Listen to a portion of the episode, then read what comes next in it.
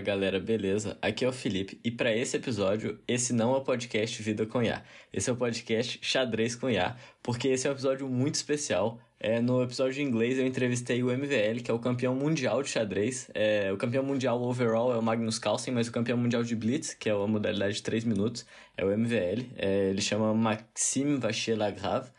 E eu tive a sorte que ele é amigo do meu chefe, amigo de infância, e meu chefe ele fez acontecer essa entrevista. Então foi assim, uma entrevista incrível, assim, eu, eu sou super fã dele, né? Eu gosto pra caramba de xadrez. E a gente falou bastante sobre o uso de engines, né, que são esses robôs que jogam xadrez, que muitos deles usam inteligência artificial para treinar e tudo mais. E também a gente falou bastante sobre o xadrez em geral, né? Porque, poxa, eu não vou ter o campeão mundial na minha frente, não vou perguntar como que ele, tipo, o que que ele pensa antes do jogo e tudo mais.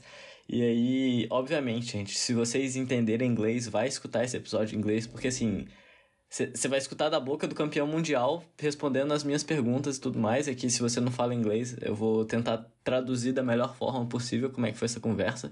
E se você tiver algum amigo que gosta de xadrez, manda esse episódio para ele, porque não é todo dia que a gente consegue ter um conteúdo desses em português, né? Então, assim, eu, eu fico até bem orgulhoso de poder passar isso para vocês, porque ele não fala português, né?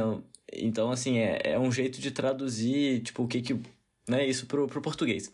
Mas enfim, vamos começar o como que foi a conversa e tudo mais. E daí só para vocês saberem um pouco mais sobre ele, né? Ele é um grande mestre francês. Ele é o atual campeão mundial de Blitz, né? Que é o partido de 3 minutos. E no overall, né? No, na classificação geral, ele é top 10 mundial, mas ele já foi top 4, sei lá, top 2, não sei. Ele é, tipo, realmente muito bom e sempre foi muito bom. E daí a per primeira pergunta que eu fiz para ele foi: é como que ele, quando ele tá treinando, ele, ele usa essas engines, né, que são os bots de xadrez, e como que isso é diferente de como era no passado, né? Como que isso evoluiu ao longo do tempo. E ele falou que quando ele começou a jogar já existiam as famosas engines, mas antigamente as engines eram muito mais fracas, né? Então a galera usava as engines mais para verificar se a jogada era boa e não, tipo, esperar que a engine vai te dar qual é a melhor jogada. E galera, só pra falar, sempre que eu falar engine, tô falando do robozinho de xadrez, né? Do bot. Então eles usavam a engine para verificar se a jogada era boa, não para, tipo, a engine te dá a jogada e você vai seguir a partir dela. E aí ele falou que porque esses algoritmos eles não eram tão confiáveis, né? Isso aí eu tô falando mais nos anos 2000, mais ou menos, 1999 por aí. E aí ele falou que foi só em 2005 que você podia realmente confiar nos computadores, que eles iam realmente te dar a melhor jogada. E foi nessa época que realmente os computadores ficaram realmente melhores que os humanos, de uma forma que os humanos realmente não conseguem mais ganhar dos computadores, né? E aí ele estava falando que em 2000, quando ele começou a jogar, os computadores eles conseguiam ver mais ou menos umas 10 jogadas na frente, ou seja, 5 jogadas de negras e 5 jogadas de brancas. Em 2010 isso aumentou para 25 a 30 jogadas, ou seja, mais ou menos umas 15 jogadas de negras e 15 jogadas de brancas, e hoje em dia os computadores conseguem ver até 50 jogadas na frente. Então, tipo, você tá lá jogando contra um computador, você acha que você fez uma jogada boa ou que o computador fez uma jogada ruim, na verdade ele já calculou daqui a 25 jogadas e se você acha que a jogada é ruim, é, je suis désolé, mas você vai perder daqui a pouco. É, isso daí é, tipo, como que acontece hoje em dia, né? Porque os computadores, eles são realmente muito poderosos. E aí, em relação ao treino deles, né, e tudo mais, eles fala, ele falou que hoje em dia eles realmente treinam, principalmente as aberturas, baseado no computador. Porque o computador, assim, ele é perfeito e ele vai. Ele é quase perfeito, né? E vai te dar as melhores jogadas. Então, hoje em dia, o que, que o computador fala, você confia e você sabe que essa é a melhor jogada. Então, quando eles estão fazendo uma preparação de abertura, por exemplo, eles buscam duas coisas principais. A qualidade no jogo, né, no longo prazo, então você não vai fazer uma jogada que é ruim, mas principalmente uma outra coisa que eles prestam muita atenção é no nível de surpresa da jogada. Por quê? Porque se ele está treinando com essa engine, o adversário dele também está treinando com essa engine. Então, se ele pega simplesmente toda hora a melhor jogada da engine, o adversário dele também vai ter treinado essa jogada, então ele vai saber responder. Mas talvez, se você pegar a terceira, a quarta melhor e você for numa linha a partir dessa abertura de, sei lá, 20 lances e você gravar quais são os melhores lances e tudo mais. E, gente, os jogadores profissionais de xadrez, eles, o trabalho deles é esse, né? Então eles realmente estudam cada possibilidade da linha de abertura e tudo mais. E aí, se você não seguir a linha mais tradicional, mas que é igualmente boa, você consegue dar um, um ter um nível de surpresa maior. E o seu, o seu adversário, como ele ainda não estudou essa jogada específica, ele teria que achar os melhores lances na hora da partida. E daí, se ele não achar os melhores lances, você vai estar na vantagem, porque você sabe responder qualquer possibilidade, porque você estudou essa linha, né? É assim que os grandes mestres eles estudam as aberturas. E eu perguntei se, tipo, beleza, então você estuda bastante abertura e tudo mais, mas quando você vai num campeonato, você prepara contra um oponente específico ou você foca mais no seu jogo? E ele falou que primeiramente ele tem as aberturas dele, né, que ele já estudou muito, tipo, a vida inteira, que ele é, é experiente, expert e tudo mais, tipo a Siciliana Naidorf, dele, que é super famosa, todo mundo conhece. Ele também citou da Karokan, né, que são duas aberturas que ele é muito conhecido. Então tem esse primeiro ponto que ele foca mais no jogo dele, obviamente ele vai treinando tudo mais, mas ele falou que quando chega no dia do jogo, ele falou que tem uma pequena preparação é, pensando principalmente no objetivo do adversário. Não necessariamente no adversário em si, mas o que, que o adversário está querendo com essa partida. Então, dependendo do campeonato, o adversário ele é obrigado a ganhar essa partida para ele continuar vivo no campeonato. Ou ele só precisa de empatar. E também dependendo do que ele precisa, né? Se ele precisa de ganhar e tudo mais, ou se ele pode empatar, ou se é um match um contra um e daí ele tá na vantagem, ele só precisa de empatar. Então isso vai basear é, a preparação dele para os jogos e tudo mais. E aí sobre as engines eu perguntei de novo, tipo, se já que todo mundo usa a mesma engine, será que não valeria a pena treinar o seu, próximo, o seu próprio algoritmo para aumentar o nível de surpresa? Porque, tipo, se todo mundo usa a mesma engine, mesmo tendo você pegando a quarta jogada aí na linha pro vigésimo, trigésimo lance, o outro cara pode fazer isso, mas se você treinasse o seu próprio algoritmo, é, mesmo esse algoritmo ele seria tão bom quanto, mas um pouco diferente, ele poderia dar outras linhas que o seu adversário não viu. E aí ele falou que, tipo, para ele isso não faz tanto sentido, porque esse algoritmo provavelmente daria opções um pouco piores do que o melhor algoritmo atual. Então seria melhor pegar o, o algoritmo principal mesmo e estudando várias linhas possíveis e tudo mais e tentar deixar ele rodando um pouco mais tempo, porque esses algoritmos são assim: quanto mais tempo você deixa ele rodando, mais possibilidades ele vai encontrando. Então, talvez se eu deixar o algoritmo rodando durante 6 horas e ele deixar o algoritmo rodando durante 8 horas, ele vai ter uma linha melhor do que que o meu algoritmo consegue consegue achar, mesmo a gente usando o mesmo algoritmo, né? Então ele falou que ele prefere focar um pouco mais nisso e principalmente no jogo dele, né? Porque não adianta ficar só no algoritmo. Depois a gente eu fiz uma pergunta mais ou menos sobre isso e a gente vai chegar lá. Aí, tipo, como a gente tá falando de qual algoritmo e tal, eu perguntei qual algoritmo ele usa para treinar. E ele falou que ele e quase todo mundo utiliza o Stockfish hoje, que é a, tipo, a versão mais nova do Stockfish, que ele falou que é o algoritmo mais poderoso. Mas ele falou que no passado ele também já usou o Houdini, que é uma outra engine, e também a Lila, que também é outra, uma outra engine muito conhecida. Mas ele falou que se tiver alguma engine que apareça que é melhor que o Stockfish, ele mudaria para essa nova engine sem, problema. E depois eu quis entrar um pouco na parte do meio jogo, né? Como que ele treina, se é um pouco diferente do início de jogo e tudo mais. E aí ele falou que de vez em quando a preparação vai até tipo lance 30, 35, nessa preparação de abertura. Ele falou que isso acontece de vez em quando com ele quando ele joga a Siciliana Naidorf, que é tipo a abertura que ele conhece mais, mas que no meio de jogo é mais no cálculo de cabeça mesmo, sabe? O que, que acontece lá na hora é que tipo você tem três ou quatro ideias é, que seriam boas, e daí você vai calcular a linha para ver qual dessas ideias são melhores, né? Para ver qual que ele vai usar na, na, na prática contra o adversário dele. E daí, nesse caso, ele falou que você usa menos a engine porque não, não tem como você saber qual posição de meio jogo vai chegar, né? Então aí você tem que analisar mais baseado no seu cálculo e, muito no seu instinto também, que, que foi uma coisa que ele falou. E daí para os finais ele falou que xadrez é um jogo resolvido e eu não sabia isso. Então se você tiver sete peças ou menos no tabuleiro, existe uma solução exata. Independente de quais são as peças e, e como que está a posição das peças, existe um, por exemplo, o computador ele vai calcular a solução exata das melhores jogadas para os dois. E aí você vai ter, por exemplo, mate em 500 lances, por exemplo, se você precisar de 500 lances para dar esse mate. E aí ele falou que eles usam essas engines, né, que já sabem, tipo, vocês conseguem ao final independente é, do que for. E eles usam essas engines para treinar o final, mas é mais cálculo lá na hora mesmo, porque também você não tem como treinar todas as posições.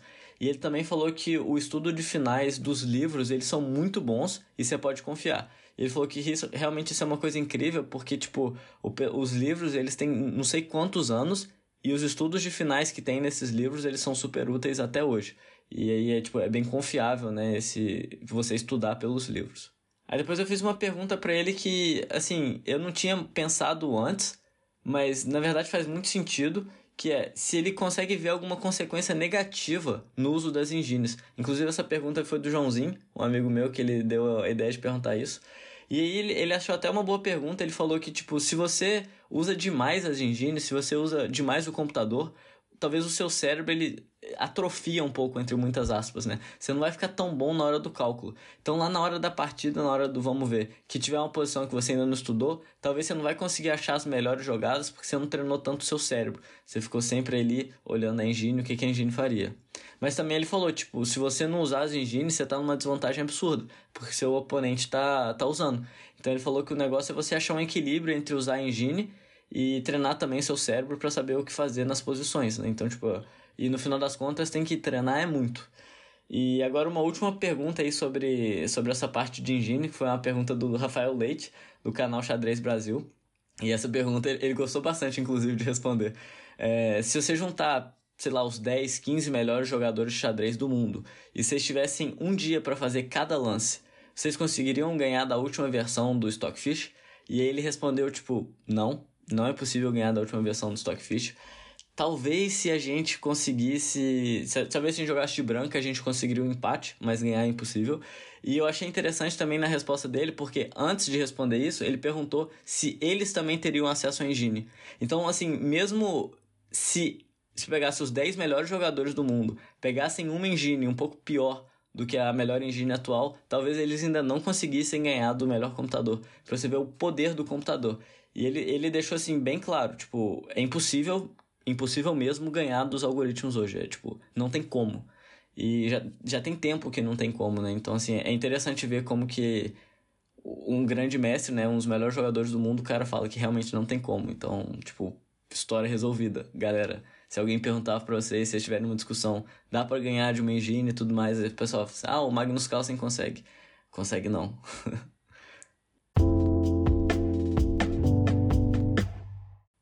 Então agora vamos entrar um pouquinho na história dele, né? Porque como eu falei pra vocês, eu sou super fã e eu não podia deixar a oportunidade de perguntar um pouco mais sobre a história dele.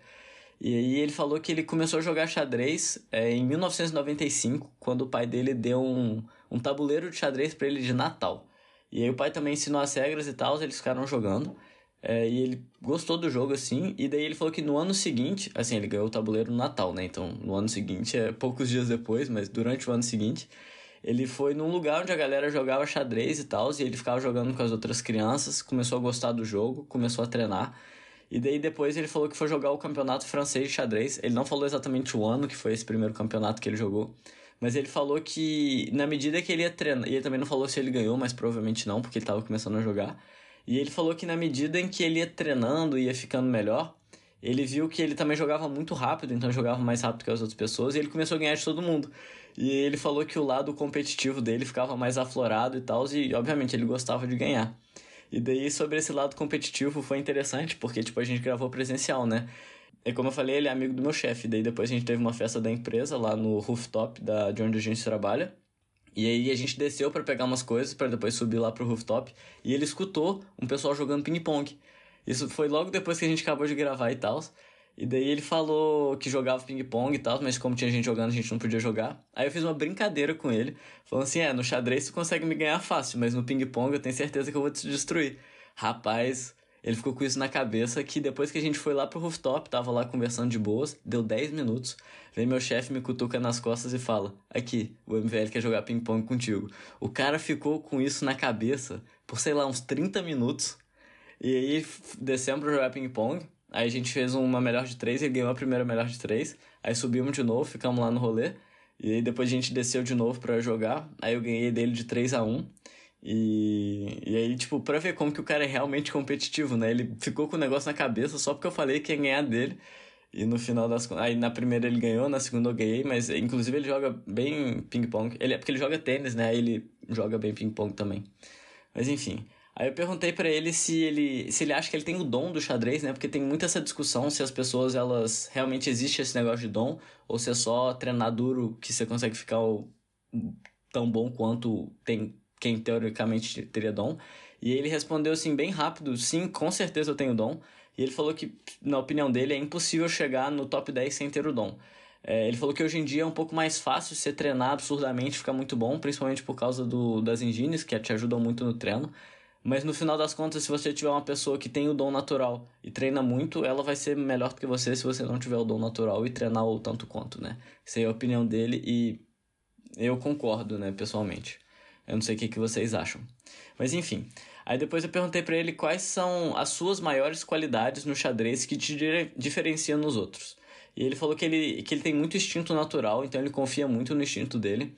E que uma coisa que ele faz é que ele calcula muito e não volta no cálculo.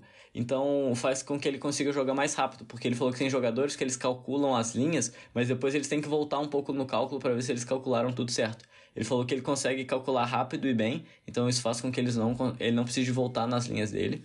Ele falou que ele tem conhecimento muito bom no, no final do jogo.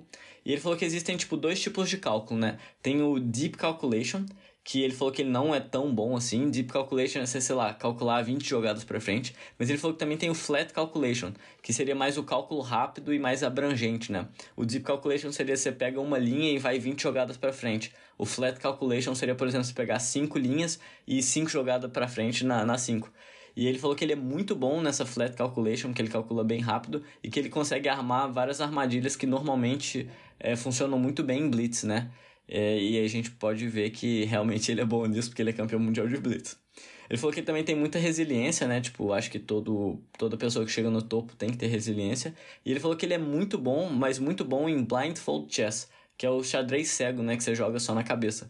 E ele falou que apesar de não existir uma modalidade de xadrez cego, isso ajuda muito na hora de calcular. Porque você não consegue, quando você está calculando na cabeça, você não pode mexer nas peças e ver, né? Então ele imagina o, o tabuleiro e essa parada de jogar muito bem xadrez cego ajuda bastante no, no cálculo dele. E ele falou que mesmo quando ele faz essas deep calculations de, sei lá, 20 movimentos na frente, ele lembra exatamente a ordem e tudo mais. Tipo assim, é uma loucura, né? E, e tipo, eu, eu não vejo como você consegue ser tão bom nisso só treinando, sabe? Eu acho que tem que ter um dom pra pessoa conseguir ver 20 lances na frente com variações e não esquecer das coisas. Tipo, acho que não existe treino suficiente que consegue fazer uma pessoa normal ter essas capacidades. Mas, né? E aí eu perguntei, tipo, já que você é o campeão mundial de Blitz, você prefere realmente jogar Blitz do que os jogos mais longos? E ele falou que em Blitz você tem que pensar mais rápido, né? Então você tem mais oportunidade de dar o famoso outplay no seu oponente. E aí muita gente prefere o clássico, porque a galera fala, não, é o xadrez pensado, que é o xadrez mais bonito e tudo mais. Você pode achar sempre as melhores linhas, porque você tem mais tempo para pensar. Mas ele acha mais legal e mais bonito jogar. Não necessariamente mais bonito, mas ele acha mais legal você jogar isso com essas oportunidades de outplay. E aí, tipo, a gente sabe que quem assiste xadrez, que o MVL, às vezes ele tem lá três peças atacadas ao mesmo tempo. E, sei lá, ele não defende as peças, ele só vai atacando e tudo mais. E esse aí é o flat calculation dele, né? Eu perguntei para ele, inclusive, tipo, se quando ele tem essa, essa, essa hora que ele tem, sei lá, as três peças atacadas ao mesmo tempo, e se o oponente ele não consegue comer nenhuma das peças e tal, porque senão ele toma mate, perguntei se ele calcula tudo ou se ele confia mais nos instintos. E ele falou que, tipo, mesmo se ele fosse tivesse uma partida pensada, ele não conseguiria calcular todas as linhas, porque principalmente essas jogadas onde ele tem várias peças atacadas, você tem infinitas possibilidades. E mas o que ele faz mesmo é confiar nos instintos dele e fazer essa flat calculation, que é tipo um cálculo menos profundo, né, igual eu falei, mas com mais possibilidades. E, e aparentemente está dando certo, né? Mas obviamente ele não joga só blitz, né? Ele também joga o ritmo clássico. E aí eu perguntei, tipo, como que você faz essa, esses cálculos no, no, no ritmo clássico? E ele falou que uma coisa interessante que eu nunca tinha, sei lá, me tocado nisso é que ele falou que ele coloca um threshold, ele coloca um limite de 20 minutos para ele calcular para fazer uma jogada. Porque ele falou que ele acredita que depois de 20 minutos pensando na, nas possíveis jogadas e tudo mais, você meio que já calculou tudo que você podia ter calculado, sabe? Então o melhor lance que você podia ter feito já estava na sua cabeça. E aí ele falou que o que acontece basicamente é que você não achou o, melhor, o lance porque a posição tá realmente difícil, sabe? E você tá com dificuldade de tomar a decisão. Mas ele falou que depois desses 20, 25 minutos que ele tá calculando, é difícil de ter novas ideias para pensar, tipo, novas ideias que sejam melhores que aquelas que você já pensou. E daí normalmente o que acontece é que a pessoa pensa lá por 30, 40, 50 minutos, e daí depois de 50 minutos ela acha uma linha que ela pensou por 2 minutos e joga essa linha, o que não necessariamente é muito bom, e daí por isso que ele falou que ele bota esse limite de 20 a 25 minutos para jogar. E ele falou que, tipo, nesse caso, ele não é o melhor em fazer essas deep calculations, né? Então depois de 20, 25 minutos, ele não consegue achar jogadas, mais, mais possibilidades de jogadas. Mas ele falou que tem outros jogadores que conseguem e tudo mais, e talvez seja por isso que ele não é o campeão mundial de ritmo clássico, ele é o campeão mundial de ritmo blitz. E aí foi mais ou menos isso a nossa conversa. Depois eu fiz duas perguntas finais para ele. Primeiro é tipo, tem que perguntar, né? Qual que é o conselho que você daria para novos jogadores ou pro pessoal aí que tá, já tá jogando há um tempo? Ele falou, obviamente, estudar e praticar, mas que hoje em dia tem muito recurso na internet, né? Tem muitos jogadores que fazem stream na Twitch, no YouTube, você tem youtubers que analisam as partidas, né? Mesmo o Rafael Leite que eu falei do canal Xadrez Brasil, que eu sempre escuto ele, também tem o Rafael Chess que também tem. São dois canais que eu gosto bastante. Então a gente tem todo esse conteúdo disponível, né? E você tem, obviamente, também as engines que analisam o jogo e as posições que você tá, tá jogando, né? Então, mesmo para você que é um amador, tá jogando lá no chess.com, no Lichess, é, você pode ver a partir da engine onde que você errou naquela partida que você achou que você estava ganhando, mas depois você perdeu e tudo mais. Qual seria a melhor jogada, qual ideia você tinha que ter tido para prosseguir na, naquela posição. Então ele falou que com todos esses recursos, hoje em dia está muito mais fácil de aprender e melhorar no xadrez do que antigamente.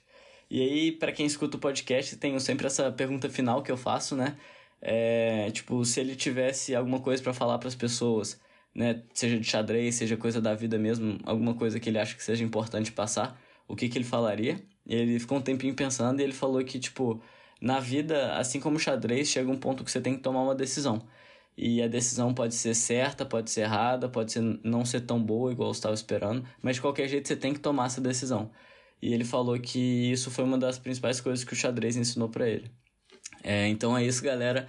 É, foi uma honra gravar esse episódio para mim, assim, eu realmente fiquei muito feliz de, de ter gravado com ele e depois a gente deu rolê junto, né? Ficou lá na festa, jogamos ping-pong, o cara é realmente muito massa. É, depois vocês vão lá no Instagram e no LinkedIn, né? Que eu sempre falo pra vocês curtirem, mas eu vou postar as fotinhas que a gente tirou. Não tem foto jogando ping-pong, mas a gente tem foto junto. É, foi bem legal. Então não esquece de seguir a gente nas redes sociais. No Instagram a gente é podcast.lifewithai. No LinkedIn é só lifewithai. Eu deixo os links aqui na descrição. É, tipo, fazer só uma, um merchandising aqui dos canais de xadrez que eu gosto muito no Brasil que é igual falei do Rafael Leite, Xadrez Brasil, e também do Rafael Chess. Eu vou deixar os links aqui para se vocês gostam de xadrez e não acompanham esses canais, eles são muito legais mesmo. E é isso aí, galera. Espero que vocês tenham gostado do episódio. Se vocês é, entendem inglês, mas escutarem português, vai escutar em inglês, porque assim é muito melhor escutar da fonte, né?